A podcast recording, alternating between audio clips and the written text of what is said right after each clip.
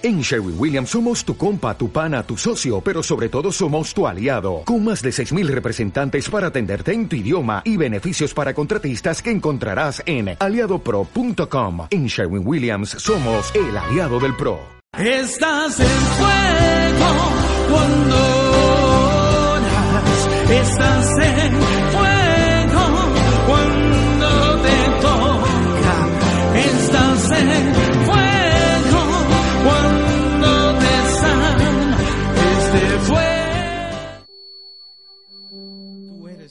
Señor, de hacer grandes cosas en esta noche.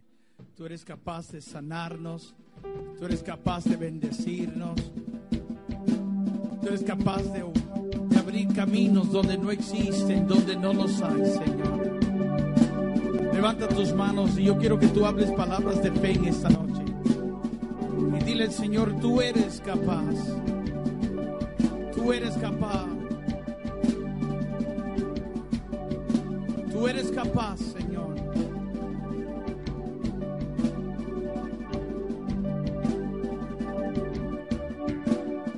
Dios es capaz de hacer lo que prometió que haría.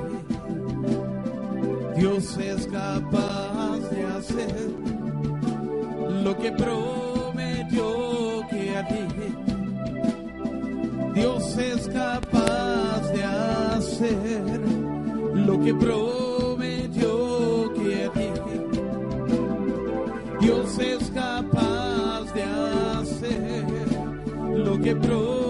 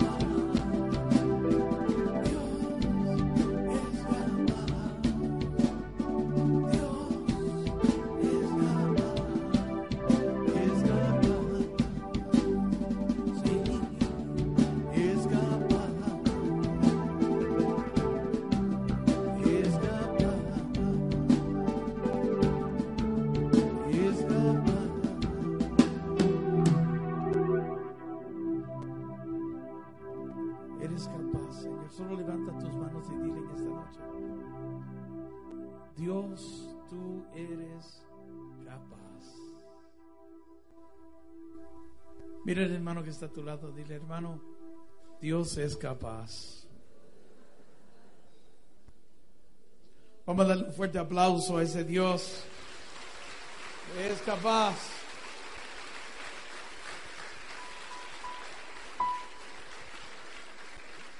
Vamos a sentarnos todos por un momento. Shalom. Qué bendición, mi querido hermano, es para mí poder estar de nuevo aquí en Panamá, donde yo creo que vamos a tener una experiencia de fe poderosa en este fin de semana, donde vamos a tener una misión posible. Amén. ¿Sabe qué significa eso, mi querido hermano?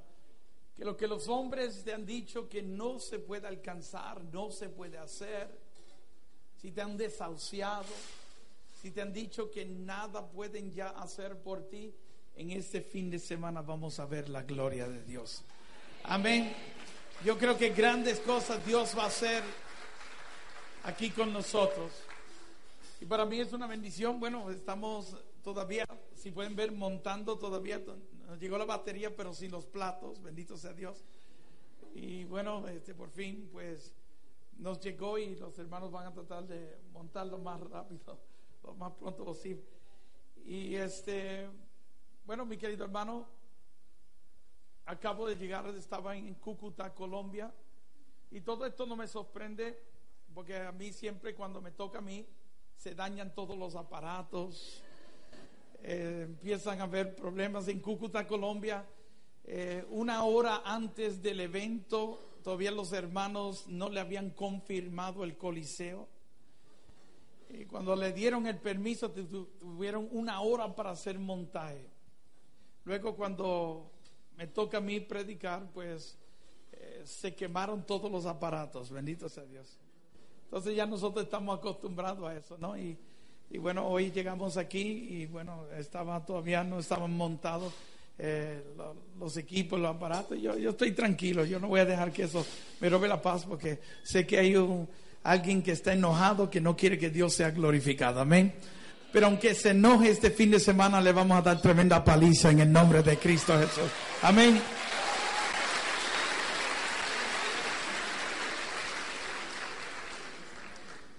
Una hermana se me acercó hace poco y me, hizo una pregunta y me dijo, hermano Nir, yo quiero saber si es malo lo que voy a hacer y, y le quiero hacer esta pregunta yo quiero adoptar a cinco niños. Y viene ella y me dice, porque mi abuela tuvo cinco hijos, mi madre tuvo cinco hijos. Yo quiero adoptar a cinco hijos. Yo quiero que usted me diga si eso es, está bien o está mal. Y yo le dije, no, no está mal. Siempre que lo estés haciendo para ayudar a alguien, si es porque estás buscando el mejor interés de estas personas, de estas, criaturas, y quiere darle una mejor vida a ellos y, tiene los medios, los recursos para hacerlo, pues mira, eso está bien. Pero si lo estás haciendo porque dudas de que Dios te pueda bendecir a ti, estás mal. Y se le salieron las lágrimas. Y me dice, hermano Nir, es que Llevo casada 13 años, no he podido tener hijos. Y deseo con todo mi corazón tener hijos. Y sí, me dijo, y sí, eh, al ver de que la medicina no podía ayudarme, nada daba resultado, pues sí, decidí optar por adoptar una persona, a estas criaturas. Y yo le dije, estás limitando el poder de Dios. Y le estás, estás dejando que el factor tiempo te robe a ti la gloria de Dios. Yo siempre le digo a las personas que nunca debemos dejar que el factor tiempo nos robe a nosotros la gloria de Dios. O sea, te desespere, te mortifique. ¿Sabes por qué, mi querido hermano? Porque Dios no tiene tiempo Dios no tiene tiempo. El tiempo fue creado para nosotros. Y cuando escuchas personas decir, vendrá en el tiempo de Dios, eso no existe, eso no es cierto. Dios no tiene noción de tiempo, mi querido hermano. Un día para el Señor pueden ser mil años. Él es un eterno ahora, siempre existido. El tiempo fue creado para nosotros, para medir nuestra estadía aquí en la tierra, mi querido hermano, porque el tiempo tiene que pasar aquí para nosotros, aunque nos creamos eternos y queramos estar aquí siempre, toda una vida, ¿no?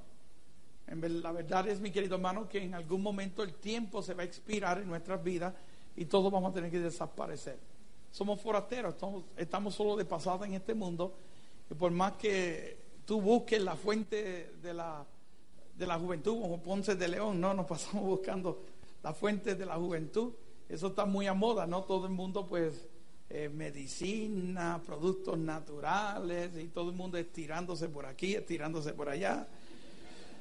Y todo porque no quieren llegar a la vejez y no quieren aceptar esa realidad que el tiempo, pues, eh, está pasando para nosotros y que en algún momento, pues, pues se va a expirar en nuestras vidas. El promedio de vida es de 70 años. Bueno, hasta mi micrófono me llegó. Bendito sea Dios. Gloria a Señor. Aunque, aunque no queramos aceptar de que vamos a morir, eso va a pasar con todos. Y la Biblia dice la Biblia dice que la voluntad de Dios es que el hombre llegue a los 70 años. Y el promedio de vida, interesante esto, porque el promedio de vida que le dan a los hombres es de 70 años. ¿Sí?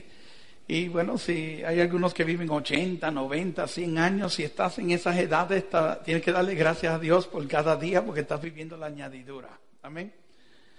Pero la voluntad de Dios es que nosotros por lo menos llegáramos a los 70 años. Por eso que cuando alguien se me acerca y pide oración, si está, si tiene menos de 70 años, vamos a decir 69 años, yo le voy a orar para que llegue a la voluntad de Dios. Amén.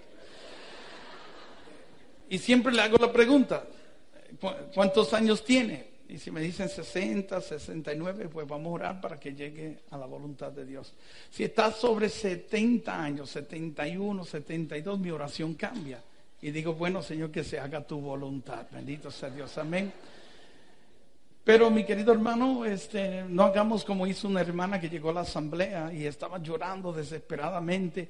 Y yo le dije, ¿qué te pasa, hermano? Y me dijo, no, hermano, ni porque yo quiero que ores por mi abuelita. Y yo le dije, ¿cuántos años tiene tu abuelita? Tiene 102 años, hermano, ni bendito sea Dios. Y terminé reprendiéndola, reprendiéndola porque le dije, no seas egoísta, tenemos que desaparecer, tenemos que ir, bendito sea Dios, amén. Y el tiempo, el tiempo, mi querido hermano, fue creado para nosotros, pero Dios no tiene tiempo. lo que eso es lo que le quiero decir. Que nosotros le podemos pedir algo a Dios ahora y, y a veces nos frustramos porque no lo vemos en el momento. Si no lo veo ahora cuando yo quiero, en el instante, rápido me lleno de dudas, de dudas. Y, a veces abandono lo que estoy creyendo, suelto lo que estoy creyendo, empiezo a dudar de, de, mi oración, empiezo a dudar de mi fe, empiezo a dudar del poder de Dios, empiezo a dudar de la voluntad de Dios, solo por el simple hecho de que no veo lo que le he pedido a Dios en el momento que yo quiero.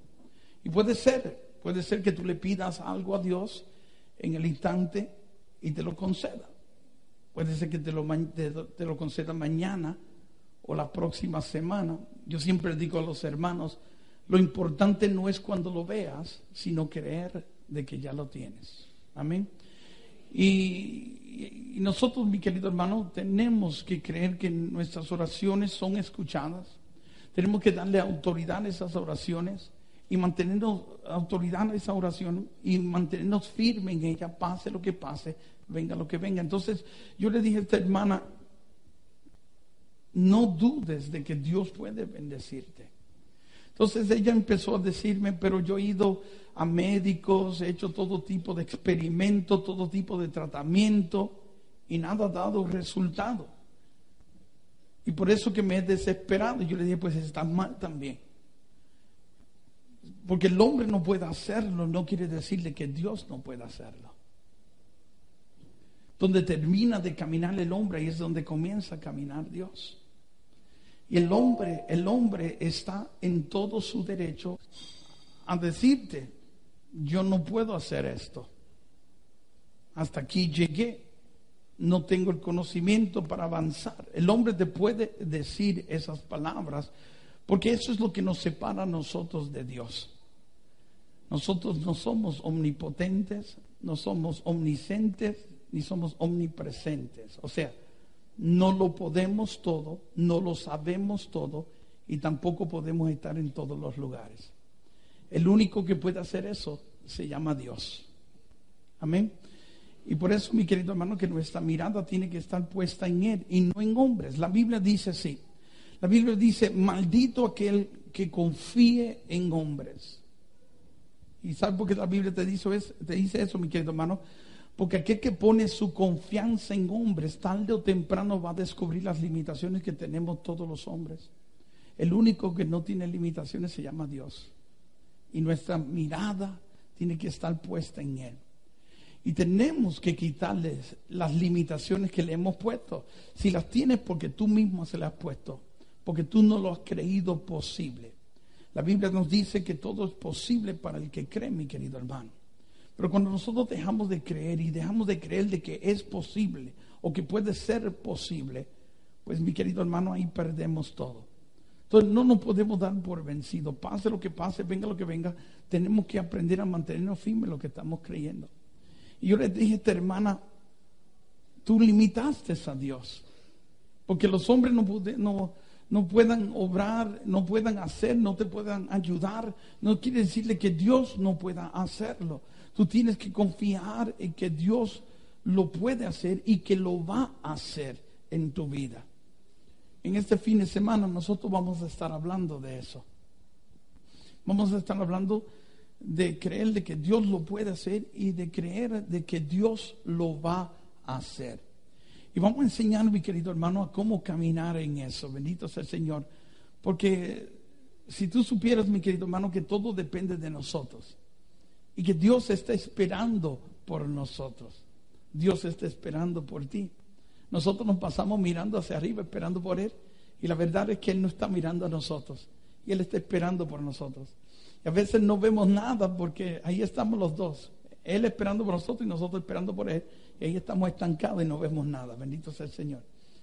Pero la verdad es que Él está esperando por nosotros.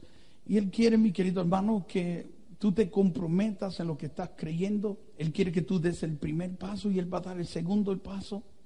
La Biblia dice que todo lo que tú ates aquí en la tierra, Él va a atar en el cielo. Lo que tú desates aquí en la tierra, Él va a desatar en el cielo. Dice San Mateo 18, versículo 19, que cuando dos se pongan de acuerdo en algo aquí en la tierra, Dios se pondrá de acuerdo con nosotros. Y si leemos esos versículos, mi querido hermano, versículo 18, versículo 19, podemos ver que todo comienza aquí en la tierra con nosotros y primero con nosotros. Lo que tú ates, cuando tú lo ates, Dios lo va a atar. Cuando tú lo desates, Dios lo va a desatar. Jesús dijo en el Evangelio de San Marcos capítulo 11 versículo 24, todo lo que tú pidas en la oración creyendo que ya tienes es lo que Él te concederá. Entonces tú lo tienes que creer ya tener, o sea, atado o desatado. Tú tienes que creerlo ya y cuando tú lo creas, mi querido hermano, es que entonces Dios te lo va a conceder. Y todo comienza con nosotros. Entonces, mi querido hermano, nosotros tenemos que quitarle las limitaciones que le hemos puesto a Dios. Algunos dirán, hermano, ni yo no limito a Dios. Y yo te digo en esta noche, hermano, los mentirosos no entran al reino de los cielos. Cada vez que lloraste por aquel problema, te mortificaste, te desesperaste. Cada vez que corriste de un lado a otro desesperadamente buscando soluciones fuera de Dios cada vez que ahogaste tus problemas en una botella de alcohol. Cada vez que fuiste donde un brujo, donde un curandero, donde un espiritista para solucionar tus problemas. Limitaste a Dios. Le estabas diciendo que Él no podía hacerlo. Que Él no podía hacerlo. Y nosotros tenemos que dejarlo ser Dios. Si, quiero, si queremos ver bendiciones en nuestra vida, tenemos que dejarlo ser Dios. Algunos dirán, hermano Nil, ¿cómo es eso de dejarlo ser Dios? ¿Acaso no es Dios? Sí, lo proclamamos Dios. Pero lo menos que hacemos, mi querido hermano, es dejarlo ser Dios. Y siendo Dios, Él tiene el poder para mover la montaña más grande de tu vida. voy a dejar la hermana con su deseo por un momento para contarte bien rápido lo que pasó el fin de semana pasado en, en Cúcuta, Colombia. Allí, mi querido hermano, los hermanos, contra el viento y la marea, con muchos sacrificios, como me imagino que los misioneros de Jesús de acá también pues pasaron por muchas pruebas, muchas circunstancias para organizar este evento de este fin de semana y esas cosas son normales, aunque las veamos abnormales, son muy normales muy normales. Y el diablo va a retar lo que viene de Dios, porque el diablo ve a veces más allá de que nosotros, mi querido hermano. Y él sí está viendo lo que va a ocurrir en este fin de semana y él se va a oponer. Y problemas y trabas y circunstancias van a ocurrir para que Dios no sea glorificado. Pues allá también en Colombia, pues los hermanos tuvieron que luchar para hacer ese evento, pero se mantuvieron firmes y lograron hacer el evento. Yo quiero decirte, mi querido hermano, y estoy hablando del fin de semana pasado. Hay toda persona que llegó en silla de ruedas salió caminando. Ciegos veían, sordos escuchaban, tumores desaparecían. Personas atadas a, a, espíritus fueron liberadas. Y todo en una noche, mi querido hermano, porque el pueblo ahí decidió creer en el poder de Dios. Y tengo buenas nuevas para ustedes, mi querido hermano. El mismo Dios que se manifestó en Cúcuta está en este fin de semana también aquí en Panamá. Y si nosotros le damos la libertad, si nosotros le damos la libertad y lo dejamos ser Dios, pues grandes cosas ese Dios va a hacer en nuestra vida. Yo le dije a esta hermana, vamos a orar y vamos a creer de que Dios te bendice con cinco hijos. Ese es tu deseo de tener cinco hijos, pues mira, no es malo desear cosas. A veces personas se, me acercan y me dicen, hermano, ni, pero no podemos ser tan exigentes con Dios o ser tan atrevidos con Dios. Dios no lo mira como un atrevimiento, Dios lo mira como un gran acto de fe. Dios escucha tu petición y dice, wow, en verdad esta persona cree que yo le puedo dar tal cosa.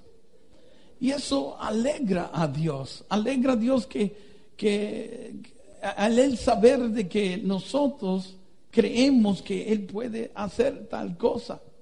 Y sabes, mi querido hermano, yo te voy a decir algo, que si tú no lo deseas con todo tu corazón, jamás se va a manifestar en tu vida. La Biblia dice, deleítate en el Señor y Él te dará los deseos de tu corazón, mi querido hermano. Tenemos que desearlo, quererlo, mi querido hermano, con todas nuestras fuerzas para que se pueda manifestar. A veces por no estar claro en qué es lo que queremos, ¿no? Hoy, hoy queremos rojo y mañana queremos azul. Y por no estar decididos, ¿no? Convencidos en lo que queremos, mi querido hermano, a veces pues vacilamos con nuestra oración. Y tenemos que estar seguros de qué es lo que queremos. Y cuando ya estemos seguros de eso, entonces se lo pediremos a Dios. Se lo pediremos con la seguridad de que Él nos escuche y que nos va a conceder eso que le estamos pidiendo. Entonces yo le dije a ella, pues vamos a pedirle eso, vamos a pedirle al Señor que te bendiga con cinco hijos. Y oramos y le dijimos al Señor, creemos Dios que tú puedes concederle esto a tu hija y yo creo que tú la bendices en este momento en el nombre de Jesús. Y inmediatamente empecé a darle gracias a Dios por lo que yo creía tener.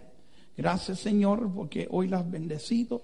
Gracias porque hoy la, la bendices con el poder de ser madre a cinco criaturas. Gracias Señor por el don de la vida, gracias Señor por el milagro que tú le has dado. Aunque la medicina, la ciencia diga que es imposible, tú lo hiciste posible. Gracias Señor.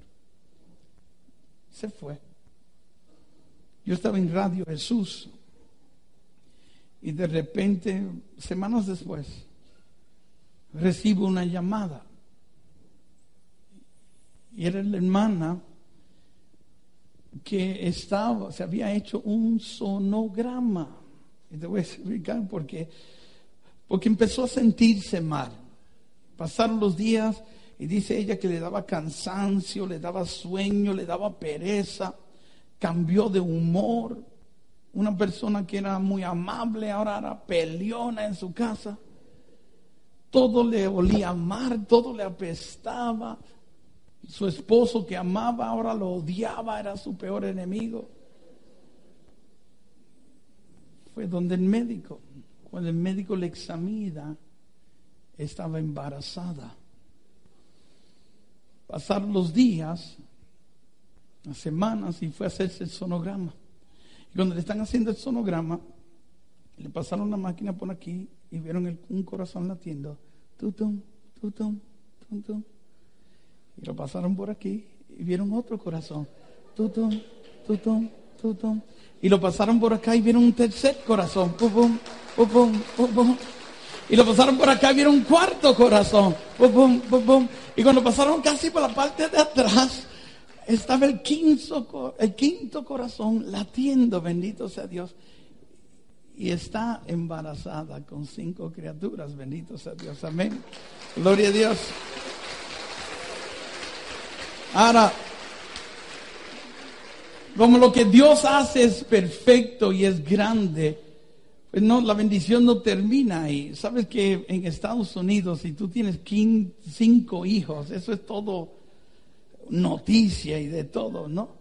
Pues cuando se enteraron que ella está embarazada con cinco hijos, Pampers, le va la compañía de Pampers le va a dar los pañales por toda la vida de las criaturas. Gerber le va a dar todos los alimentos por toda la vida. Eh, va a tener eh, seguro médico pago por toda la vida. Los niños ya están asegurados sin haber nacido ya tienen puesto en universidades, bendito sea Dios. O sea, que la bendición, lo que Dios hace, lo hace bien, bendito sea Dios, amén. Entonces, mi querido hermano, hay que dejarlo ser Dios, amén. Yo pedí que cierren sus ojos por un momento. La Biblia dice, todo es posible si crees. Nada es posible, hermano, si no tiene fe. Dice Hebreos 11:6, que sin fe es imposible agradar a Dios. Imposible agradarle, porque hay que creer de que, de que Él está y que Él galardona o premia a todos los que en Él esperan. Todo es posible si crees. Yo quiero que tú cierres tus ojos. Porque yo no sé cuánto tiempo has pasado mirando las imposibilidades de la vida. Quizás has visto las limitaciones de los hombres diciéndote que no pueden obrar en esa situación, no pueden obrar en esa enfermedad, no pueden obrar en esa en ese problema. Quizás tú no ves que tú no has visto cambios en tu esposo, en tu esposa, en tus hijos, en tus finanzas. Yo quiero que tú confíes en el Señor. y lo dejes ser Dios en este momento.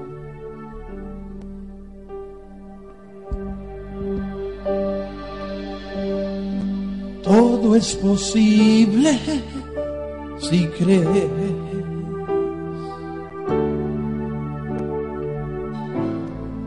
Nada es posible si no tienes fe. Él abre caminos donde en la vida no los hay. Todo es posible si crees. Cántame es posible si crees. Nada es posible si no tienes fe nada es posible si no tienes fe. Él abre caminos donde la vida no los hay.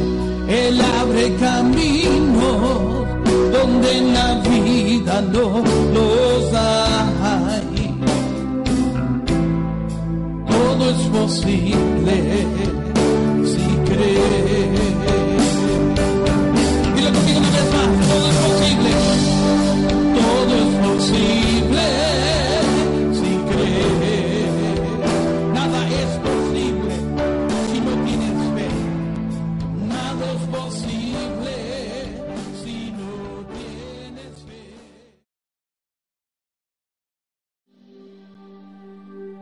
Señor, yo creo. Yo creo, Señor. Le podemos decir al Señor, yo creo, Señor, pero aumenta mi fe. La Biblia nos dice que todos los días pidamos aumento de fe. ¿Sabes cuando yo me levanto a las cuatro y media de la mañana a orar todos los días? Y todos los días yo me levanto diciéndole, Señor, aumenta mi poca fe. Todos los días. Todos los días tenemos que pedir al Señor aumento de fe. Amén. Había esa vez un, hermano, se llamaba o se llama Fernando. Fernando, pues era una persona con muchas habilidades, muchos dones, muchos carismas que Dios le había dado. Y tenía una habilidad para operar máquinas, y máquinas que cortaban diamantes, y él las reparaba a precisión. Tenía unas, hacía unas medidas que lo solicitaban a él, de tan bien cortaba él los diamantes. Y empezó a ganar mucho dinero él. Pero una persona sin Dios, mi querido hermano, las cosas que pueden ser bendición terminan en maldición.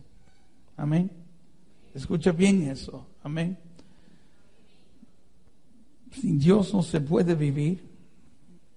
Se marchita el alma que no tiene a Dios. Y aunque tú trates, intentes de vivir o hacerlo sin Dios, tarde o temprano vas a descubrir que es imposible. Porque sin Dios las bendiciones se convierten en maldiciones. Amén.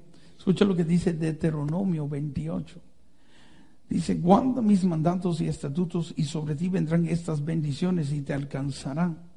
Hay 15 versículos de bendiciones que vendrán sobre aquellos que guardan los mandatos y estatutos de Dios. O sea, aquellos que le tienen temor a Dios, aquellos que obedecen al Señor, eh, significa tener amistad con Dios. Pero el versículo 15 en adelante dice, pero aquellos que no guarden mis mandatos y estatutos, estas maldiciones vendrán sobre ellos. Y hay una lista impresionante de maldiciones que vendrán sobre aquellos que no tienen amistad con Dios. Amén. Y si lees esos versículos, vas a descubrir, vas a descubrir que son muchas de las cosas que hoy en día se manifiestan en nuestra vida. Y todas porque hay ausencia de Dios en nuestra vida. Sabes que si Dios está contigo, mi querido hermano, tú estás supuesto a vivir vida de bendición. El que tiene a Dios en su vida va a prosperar. El que tenga Dios en su vida será feliz. El que tenga Dios en su vida va a vivir bendición, mi querido hermano. Y lo que me gusta de lo que dice Deuteronomio, mi querido hermano, es que no tendrás necesidad de pedirle. El versículo dice, guarda mis mandatos y estatutos y vendrán sobre ti estas bendiciones y te alcanzarán. No dice que tendrás necesidad de pedirle, sino que vendrán sobre ti automáticamente y te alcanzarán.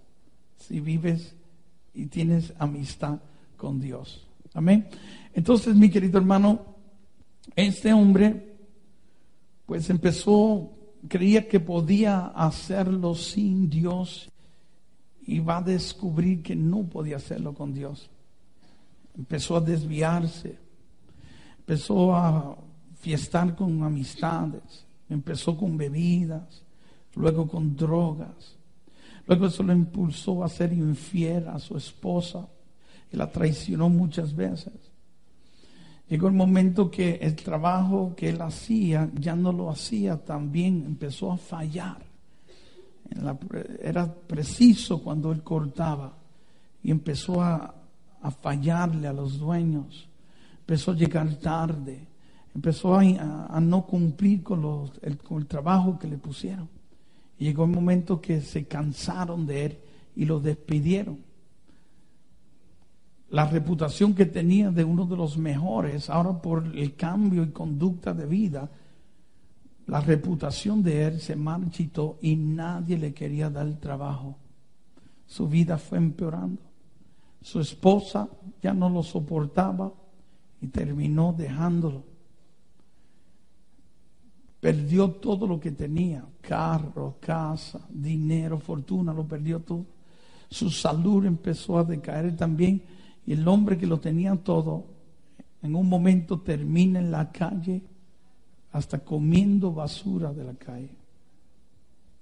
¿Qué sucede? Que un día estábamos en las calles de Nueva York llevando una evangelización. Nosotros en el, en el verano en Nueva York salimos a las calles, ponemos sonidos así, evangelizamos. Llevamos la palabra de Dios. Aquellos que están fuera de la pecera, porque a veces pescamos en peceras, ¿no? Y tantos peces que hay allá afuera. Y nosotros pues nos gusta salir afuera a pescar. Y empezamos a hablar de, la necesidad de Dios, empezamos a hablar del amor de Dios, que Dios nos ama, que Dios nos quiere, que no importaba el error más grande que ellos habían cometido, que el amor de Dios sobrepasaba cualquier error que ellos habían cometido, que si venían arrepentidos de, de todo corazón, bueno y justo, Él era bueno y justo era Dios para perdonarles y que Dios podía restaurar. Y este hombre empezó a escuchar este mensaje.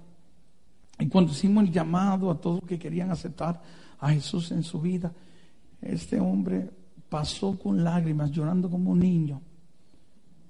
Y, y pasó para que lo oráramos. Y nosotros oramos por él. Y este hombre no se quería despegar de nosotros ahora. Nosotros lo llevamos con nosotros y empezó a vivir en la casa de oración nuestra. Y ahí fuimos luchando con él. ¿no? Estaba adicto a drogas y adicto a muchas cosas, pero seguimos con él, oramos con él y, llegó el momento que Fernando ya no tocaba drogas, no tocaba alcohol, no quería nada del mundo y, solo quería estar orando y el, delante del Santísimo y, quería es, estar evangelizando, contando, dando, contando testimonio de lo que Dios había hecho en su vida. Y, y, vimos un cambio genuino en él. Y sabe que no solo nosotros lo vimos, Dios lo vio también. Y los ojos de Dios se fijaron en él. Y cosas empezaron a ocurrir de nuevo en él cuando este hombre de nuevo vuelve a tener amistad con Dios. Le aparece un trabajo. Nadie lo quería. Alguien le ahora de repente le da una oportunidad. Estaba lejos, muy lejos de donde nosotros estábamos. Y todos los días tenía que montarse en un tren y viajar dos horas para llegar a Brooklyn, a, esa empresa, a esa factoría de diamantes. Y se iba a las 4 de la mañana todos los días para tomar el tren. Y por el camino él se llevaba su Biblia y una bolsa llena de rosarios y toda persona que encontraba por el camino le entregaba un rosario y le decía que Dios te bendiga, Cristo te ama se montaba en el tren y en el tren eh, abría su Biblia y, y, empezaba a predicarle a todos los que estaban montados en el tren. Y esa era su rutina hasta llegar a Brooklyn. Salía del tren y por la calle hasta llegar a la empresa era diciéndole a todo el mundo, Dios te bendiga, Cristo te ama. Y entraba al trabajo y así saludaba a todos sus compañeros, hermanos, Dios te bendiga, Cristo te ama. Y bueno, a la hora del receso o en el lunch, lunch break, en, la hora del almuerzo, pues se juntaba con ellos en esa hora y formaba con sus compañeros un grupo de oración. Y esa era su rutina de todos los días. ¿Qué sucede? Que unos que estaban trabajando ahí se molestaron con él, se llenaron de envidia, a ver que estaba ganando favor y estaba ascendiendo rápido y, y viendo que esto de oración les molestó y fueron a quejarse al dueño de la empresa que era un judío. Y le dijo, mira, tienes un empleado, se llama Fernando, y está molestando la hora del trabajo. Y está queriendo imponer sus creencias su fe, sus credo, su credo, lo está tratando de imponer a los empleados que está ahí y no se puede trabajar así. Y viene el, dueño, el judío, lo llama a una reunión y le dice, mira, me contaron esto, me dijeron esto. Y le digo, mira, a mí no me importa lo que tú hagas afuera, pero aquí adentro yo te voy a prohibir de que tú hables de Dios y que tú ores aquí. Yo quiero que solo vengas a hacer tu trabajo, pero no hagas nada más fuera de eso. Se fue, triste Fernando. Y ese día llegó la reunión a la casa de, oración nuestra. Y vino triste y me contó, hermano Nil, mira, esto me pasó, me prohibieron. Y yo le dije, Fernando, ¿quién te dio ese trabajo? Dios. No abandones a Dios, le dije. Mantente firme. Mantente firme en lo que tú estás creyendo, porque ese Dios no te va a abandonar a ti. No lo abandonas a Él porque Él no te va a abandonar a ti. Y yo le dije, mira, lo que Dios da, todo es de bendición. Todo es de bendición. Y Dios no te va a, no te va a dar algo para que termine en, en maldición. Amén. Y le dije, y la Biblia dice así, todo sucede para el bien de los que le aman. Escucha bien eso. Todo, todo acontecimiento o todo que acontece, que llega a nosotros, sirve para el bien si le amamos a Dios. Escucha bien eso. El problema está si no amas a Dios. Si le amas a Dios, todo, la palabra todo significa cosas buenas que lleguen y hasta las cosas que uno vea malas también nos sirven para el bien. Amén. Al final siempre va a haber un bien. Ahora, si no amamos a Dios, tenemos un problema. Entonces yo le dije, mira, tú solo confía en Dios, Dios sabe lo que está haciendo. Y oramos por él esa noche y le dijimos a él, mira, tú ves en Dios, ves en el nombre de Dios, ve con Dios. Todo va a estar bien, Dios va a cuidar de ti. Se llenó de fuerza de nuevo a las 4 de la mañana se levantó, salió de su casa con su bolsa llena de rosario, entregándole a todo el mundo, rosario, Dios te bendiga, Cristo te ama. Se metió en el tren, predicó, llegó a Brooklyn y a todo el mundo dándole rosario, bendiciéndoles. Llega dentro de la empresa y a todos sus compañeros les dijo, Dios te bendiga compañero, Cristo les ama. Recuerden que a las 12 nos vamos a reunir de nuevo a orar. Llegó la hora de las doce empezaron a orar. Empezaron a orar. Y vinieron aquellos y vieron que estaban en la oración y fueron donde el judío y le dijeron al judío, mira, Fernando está ahí orando por la gente de nuevo. Te está desobedeciendo. Él no lo respeta a usted. El judío miró y lo vio orando. Y salió furioso como un león. Y le dijo, Fernando, ven acá. Y lo trajo. Y le dijo, yo te voy a dar una oportunidad más. O dejas de eso de las oraciones aquí, o pierdes tu trabajo. Y se levantó Fernando de la silla, extendió su mano y le dijo, gracias por la oportunidad que usted me dio de trabajar aquí. Pero yo no dejo a, a Dios, ni abandono a Dios, ni por usted, ni por nadie, le dijo.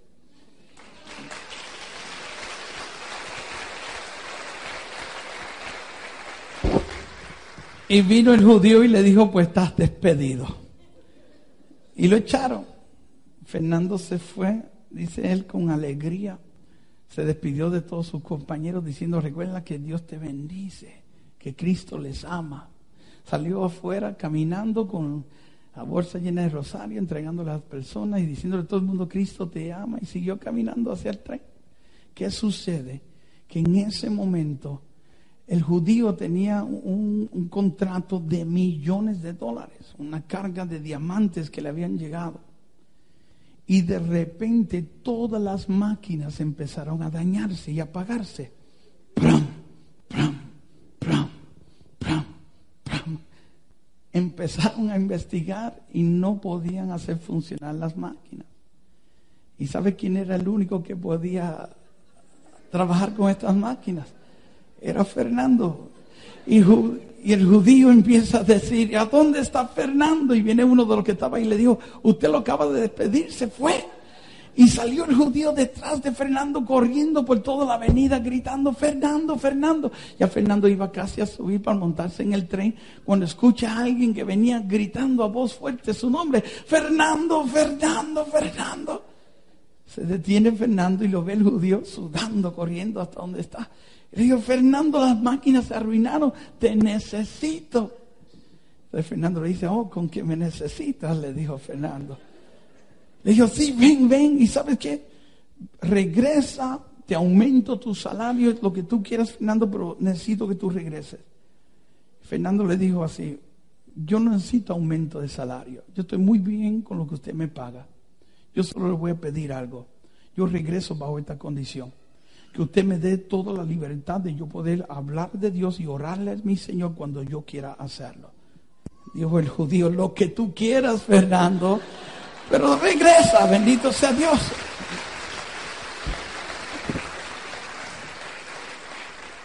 Regresaron los dos y cuando entraron por la puerta no hizo Fernando poner un pie adentro. Cuando todas las máquinas volvieron a funcionar. Brum, brum, brum, brum, brum, brum. Porque Dios es fiel, mi querido hermano. Amén. Sabes, mi querido hermano, sin Dios no se puede vivir. Créete esa mentira y trata de intentarlo y vas a ver que vas a fracasar. Se marchita el alma que no tiene a Dios. Se marchita. Y lo puedes ver en la calle. Todos intentan vivir sin Dios. En el dinero, en los vicios, en la carne. Pero todos terminan en el mismo lugar, reconociendo que sin Dios no se puede vivir. La alegría solo la da Dios. La salud viene de Dios, la prosperidad es de Dios, mi querido hermano. Todas las bendiciones son de Dios y sin Él no se puede vivir. Cierra tus ojos por un momento. Me desperté una mañana, miré hacia la ventana y vi una flor que se marchitaba.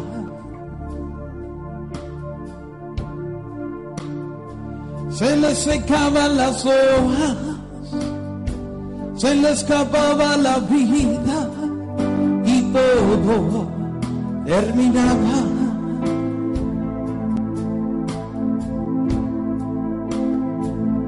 Del mismo modo se marchita el alma de que no cree en Dios.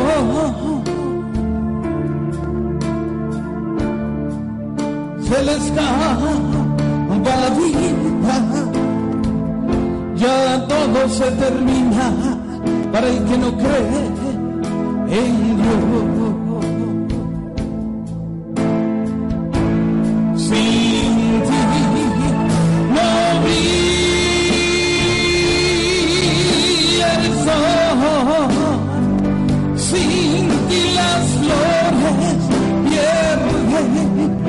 Esplendor. Sin ti, Señor, no se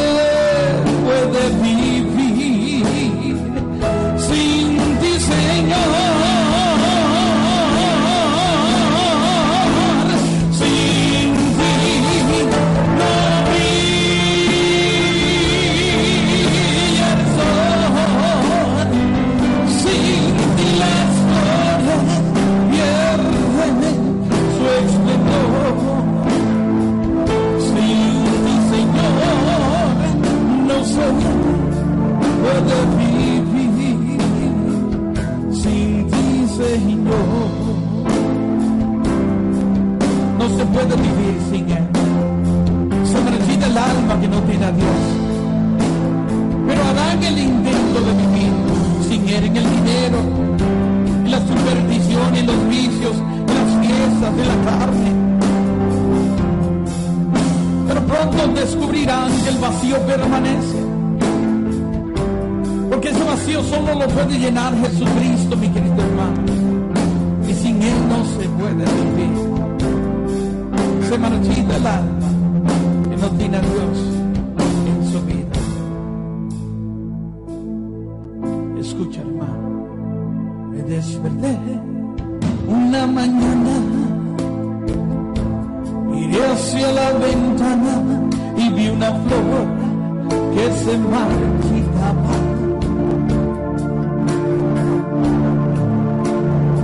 Se le secaban las hojas se le escapaba la vida y todo terminaba.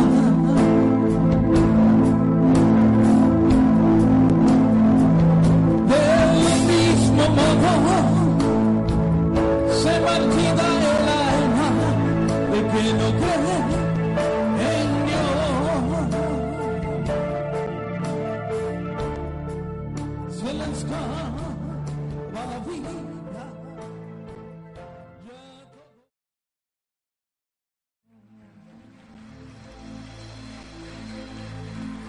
levanta tu mano esta noche y dale gracias a Dios si lo tienes en tu vida.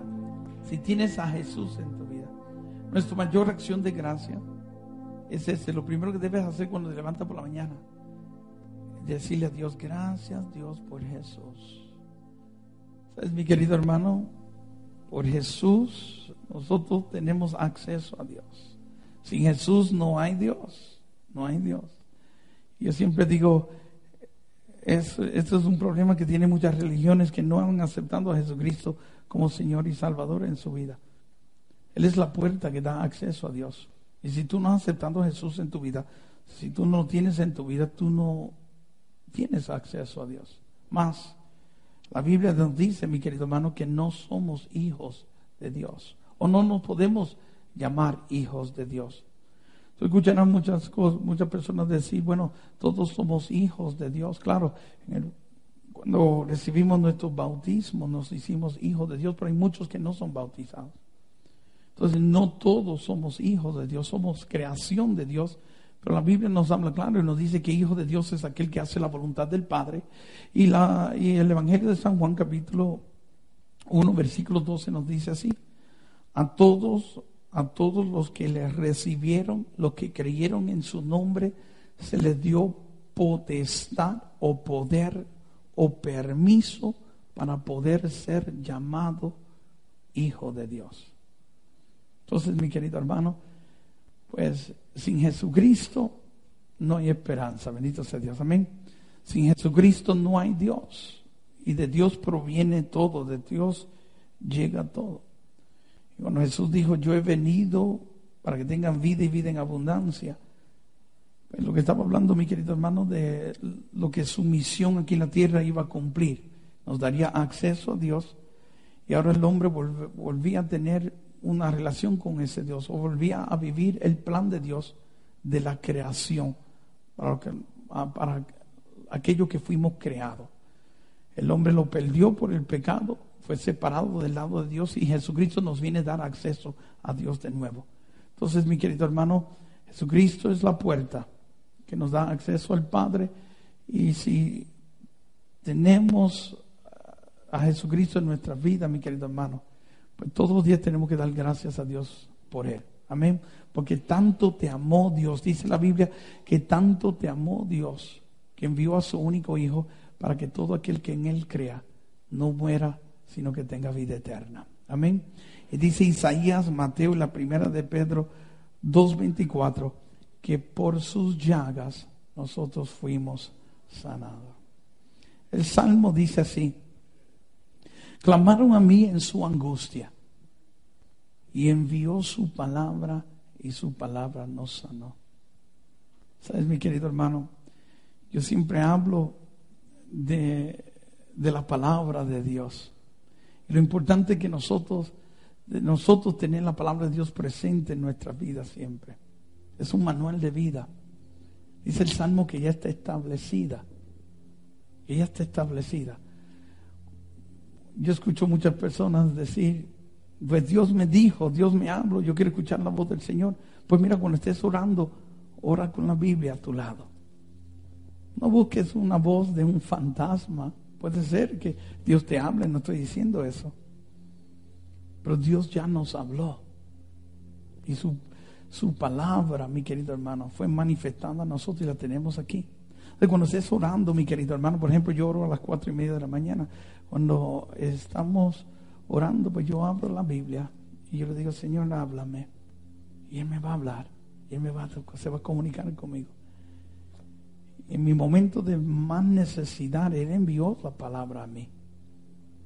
Un versículo, la primera de Pedro 2.24, que me decía que ya yo estaba sano, que por sus llagas Él me había sanado.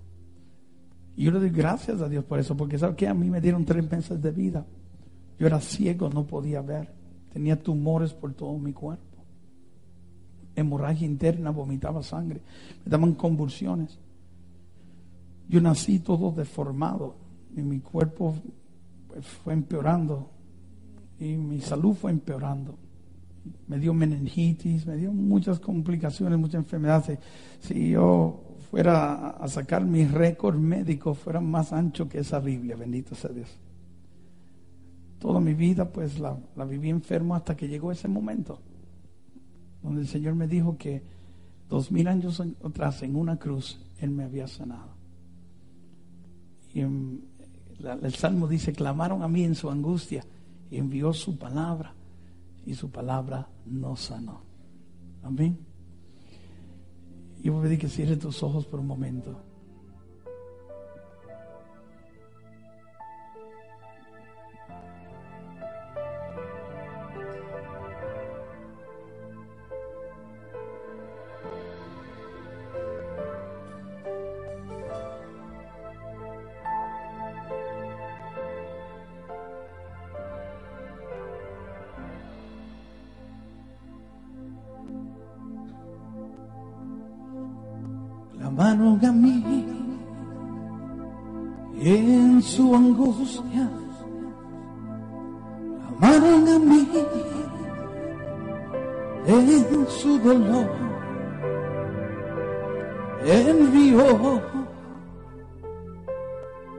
Su palabra y su palabra me sanó. cargó como un madero.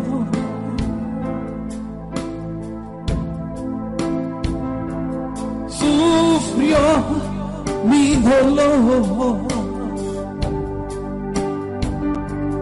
Murió en el Calvario.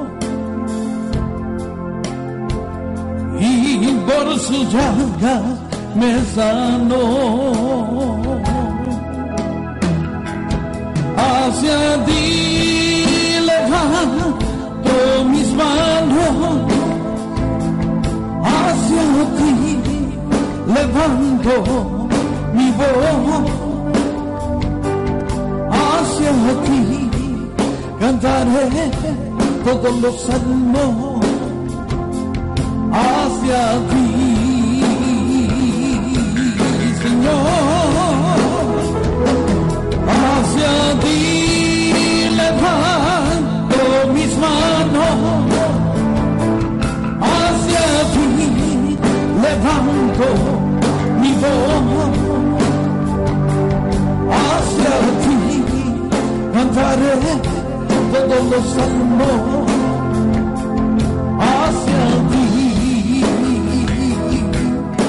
Señor. a mí en su angustia, clamaron a mí en su dolor, envió su palabra y su palabra nos sanó. Cargó con un madero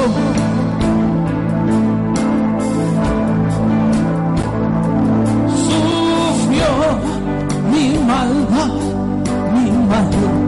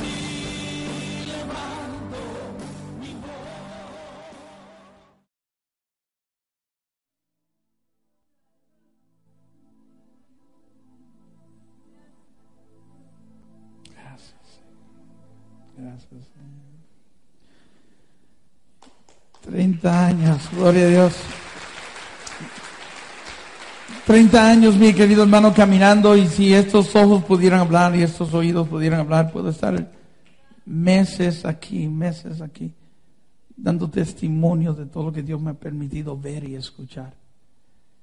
Yo creo, mi querido hermano, en mi corazón no hay duda de que Dios puede obrar. En el libro que escribimos, que muchos de ustedes ya lo han leído, por sus llagas, ahí hay ese testimonio de Fernando, todos estos testimonios que hemos contado, mi querido hermano, el mío propio, están ahí. Y ahí hay testimonios que son increíbles, mi querido hermano, que tú los lees y dices, wow, lo que la fe es capaz de alcanzar, lo que tu fe es capaz de alcanzar.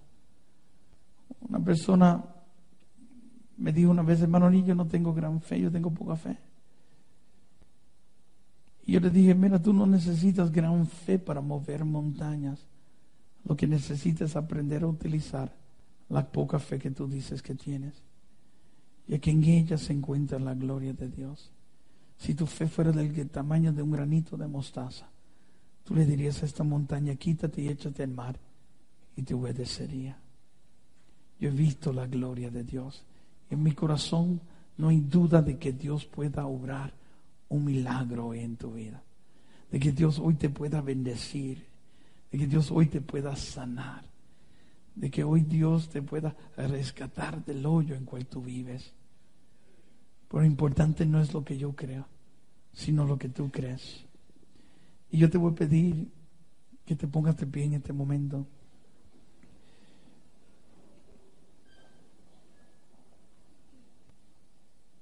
Yo voy a pedir que tú levantes tus manos. Y voy a pedir que le digas a Dios que se mueva hoy aquí en tu vida. Dile a Dios, muévete hoy en mi vida, muévete Dios. Porque si te mueves yo contemplaré tu gloria, lo creo Señor. Muévete aquí, Señor, entre nosotros. Muévete para que el ciego vea, para que el sordo escuche, para que el paralítico camine. Muévete, Dios. Muévete, Señor, aquí. Para que las cadenas sean rotas, Señor, para que ese matrimonio sea restaurado, para que existan conversiones, Señor. Muévete hoy aquí. Hermano, pídele a Dios que se mueva en tu vida. Dile, muévete, Señor. Muévete en mi vida, Señor. Dios Todopoderoso, escucha el clamor de tus hijos.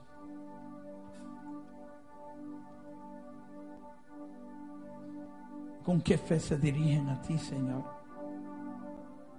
Mis hermanos creen, Padre. Creen que tú estás aquí. Ellos creen que tú te puedes mover hoy aquí, Señor. y que tú le puedes conceder lo que ellos están creyendo. Recibir, Señor. Por eso yo te pido, Padre, en el nombre de Jesús, que tú honres la fe del creyente, la fe de cada uno de mis hermanos, y que recibamos lo que estamos creyendo, Señor. ¿Qué es lo que tú crees? ¿Qué es lo que tú esperas? Dile a Dios que se mueva en tu vida.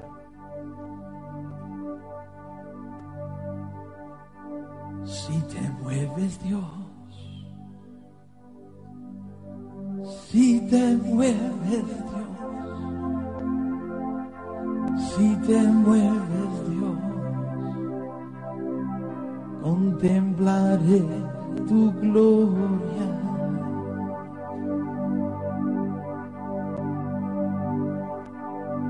Si te mueves Dios, si te mueves hoy si te mueves Dios, contemplaré tu gloria.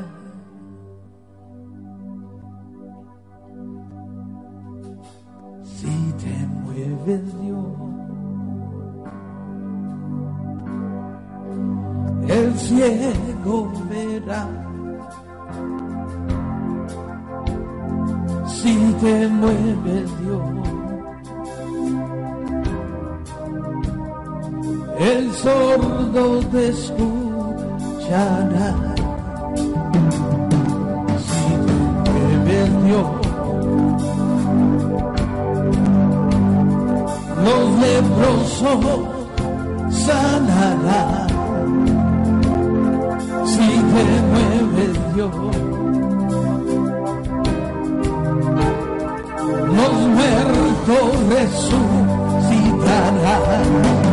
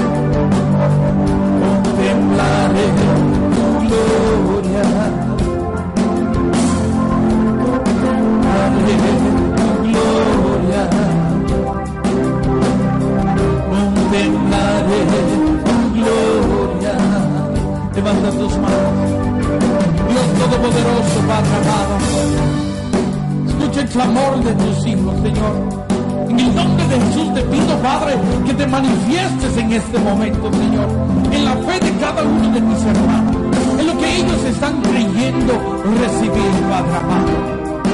En el nombre de Jesús, acompaña tu palabra hoy con prodigios y señales. Que tu palabra no retorne a ti vacía, sin primero hacer prosperar en todo lo que tú le has enviado a hacer. Glorifícate en ella, Señor. Que los ciegos vean, que los sordos escuchen, que los paralíticos caminen, Padre. Que toda enfermedad incurable, como toda otra enfermedad que existe en nuestros cuerpos, desaparezca, Señor. Rompe las cadenas, rompe las ataduras, derriba las murallas, Dios. Padre, abre caminos donde no existen, abre caminos donde no los hay, Señor. Glorifícate hoy aquí, Señor. Espíritu Santo, derrama ahora una unción nueva, derrama ahora una unción fresca que destruya todo grupo. Sopla Dios, sopla Dios, sopla. Ven, Espíritu de Dios. Llena los corazones de tus fieles, enciende nosotros ahora.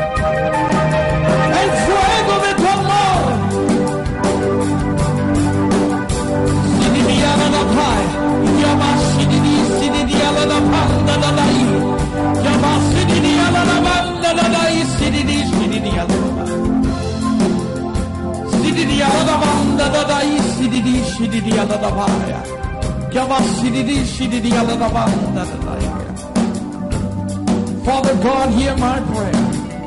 Lord, we have proclaimed faith. I ask you, Father God, in the name of Jesus, to cast your healing power, Lord. Let your power be manifested now. In the name of Jesus. Let the blind see, let the deaf hear, let the mute speak, let the cripple, let the lame walk, let your breath be delivered now. In your name, Jesus. Holy Spirit, bring now a fresh anointing. And glorify yourself.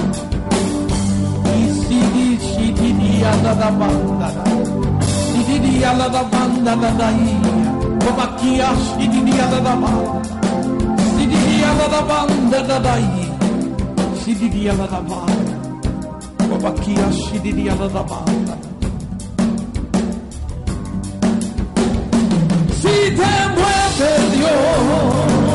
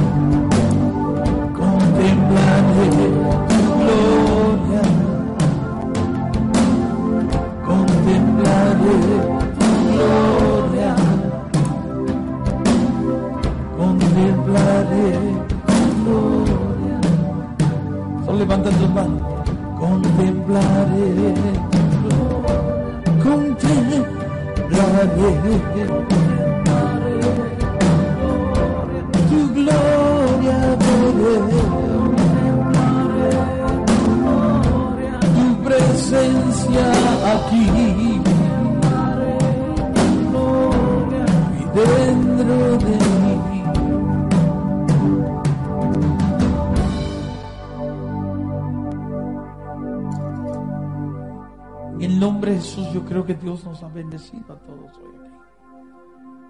Qué grandes favores hoy el Señor ha hecho con nosotros. Sanaciones, liberaciones. Y sobre todo cambios de corazones. Yo pedí que levantes tu mano y solo digas te amo, Jesús. Gracias por estar en mi vida, Jesús. Gracias por ser mi Señor. Gracias por ser mi Salvador. Padre, te doy gracias por todo lo que tú has hecho hoy aquí. Sé que hay muchos testimonios que vamos a contar. Algunos que ya se ven aquí, algunos que se verán al salir de este lugar, al llegar a nuestra casa, nuestro hogar, en familia, en matrimonio, en los hijos, en nuestros trabajos. Gracias Dios por todo lo que hoy tú has hecho en nuestras vidas. Padre, te presento, Señor, todas las actividades de este fin de semana, esta jornada que vamos a tener aquí en Panamá, en todos los lugares donde estaremos, Señor. Te pido, Padre, que tú seas Señor y que tu señoría se manifieste ahí, Padre, donde lleguemos. Da evidencia, Señor, de que tú estás vivo y lleno de poder, con el propósito que todos te reconozcan en su vida como Señor y Salvador. Que todo el que venga buscándote en este fin de semana te encuentre, Señor. Gracias, Señor, por todas las cosas que ya estás haciendo y por todas las cosas que harás. En el nombre de Jesús. Gracias,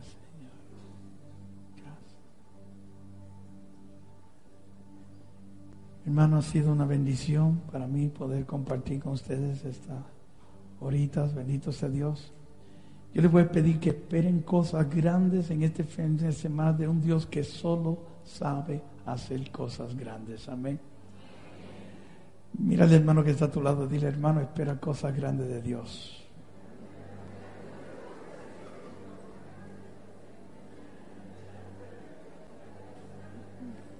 Vamos a darle un fuerte aplauso a Dios. El Señor les bendiga.